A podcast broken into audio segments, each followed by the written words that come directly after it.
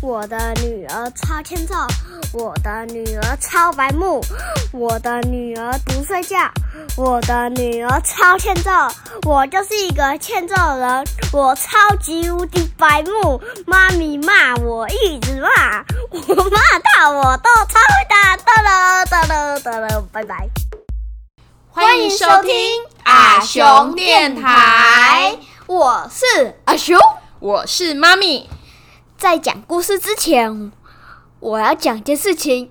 我有 IG 了，你只要搜寻李雄美，你就会看到我的 IG。如果你是使用 Podcast 平台的话，请给我们五星好评，或是留言告诉我们你们的想法，我们每一则都会看哦。对，那我们就开始我们今天的故事喽，开始。妈咪，我们今天再来讲《伊索寓言》好不好？好啊，那今天要来讲什么呢？乌鸦和狐狸。哦，那我们故事就开始喽。有一只乌鸦飞了很久很久，觉得肚子很很饿。它看见一户人家的窗户边挂着一块又大又肥的肉，啊，我终于可以大吃一顿了。耶！乌鸦偷走那块肉，飞到大树上，准备好好的享受这个美味的餐点。碰巧，一只饥饿的狐狸经过，哼，乌鸦嘴里那一块肉看起来真香啊！我得想个办法吃掉它。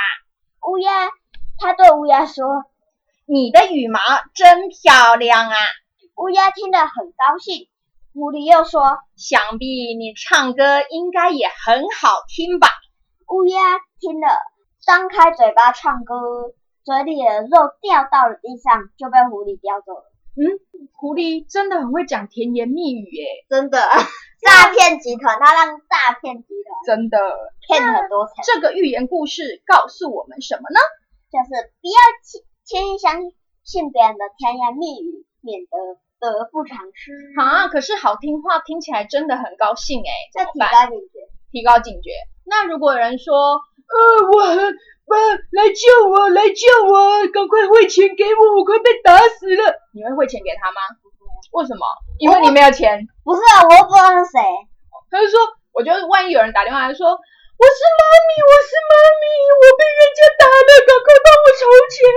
你会汇钱给我？不是啊，啊，就是我，我有你的，我看得到你的电话号码啊啊，万一你就是还找不到我怎么办？你就真的找不到我，妈咪就没接电话，那怎么办？不是啊，我知道你的，不是啊，那那个人打电话打电话给我，我知道我知道你的电话号码，它上面一定会有电话号码啊。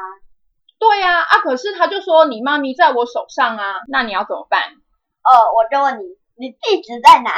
你地址在哪？他就说你不要问那么多，你赶快汇钱过来，不然我就杀死你妈咪。不要，你先讲，不然我不会写给你。然后他就挂电话，那你不会很紧张吗？